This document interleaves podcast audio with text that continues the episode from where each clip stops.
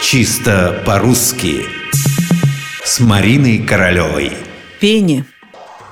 Слово «пение» слышали все, но не все умеют им правильно пользоваться. Могут спросить, за что начислили пеню и даже пеня.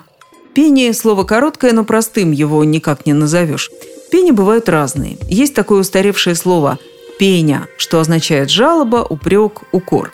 Правда, обычно оно употребляется во множественном числе, к чему рыдания, жалобы и пени. Надо признать, пеня в этом значении встречается сейчас крайне редко. Пожалуй, нам об этом слове напоминает только глагол «пенять». «Пеняй на себя», то есть «жалуйся на себя», «сетуй на себя». Другое дело пени, о которых мы вспоминаем, когда нам начисляют штрафы.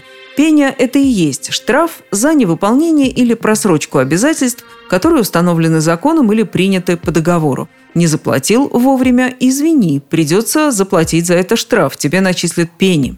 Слово явно иностранное, это мы понимаем, но не знаем, откуда оно. Зато у словарей есть предположение на этот счет. Толковый словарь под редакцией Шведовой сообщает, что слово по происхождению латинское – «пена» – наказание кара, а в русский язык попало из польского «пена». Так что, как видим, оно соответствует по ударению и языку-источнику, и языку-посреднику. Словарь ударений Резниченко дает совет.